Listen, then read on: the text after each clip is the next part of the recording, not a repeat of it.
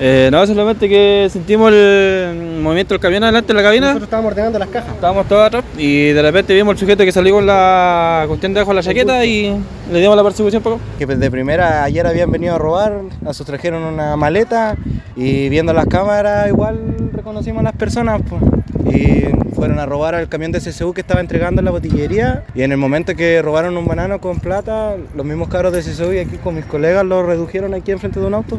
De ahí llegó carabinero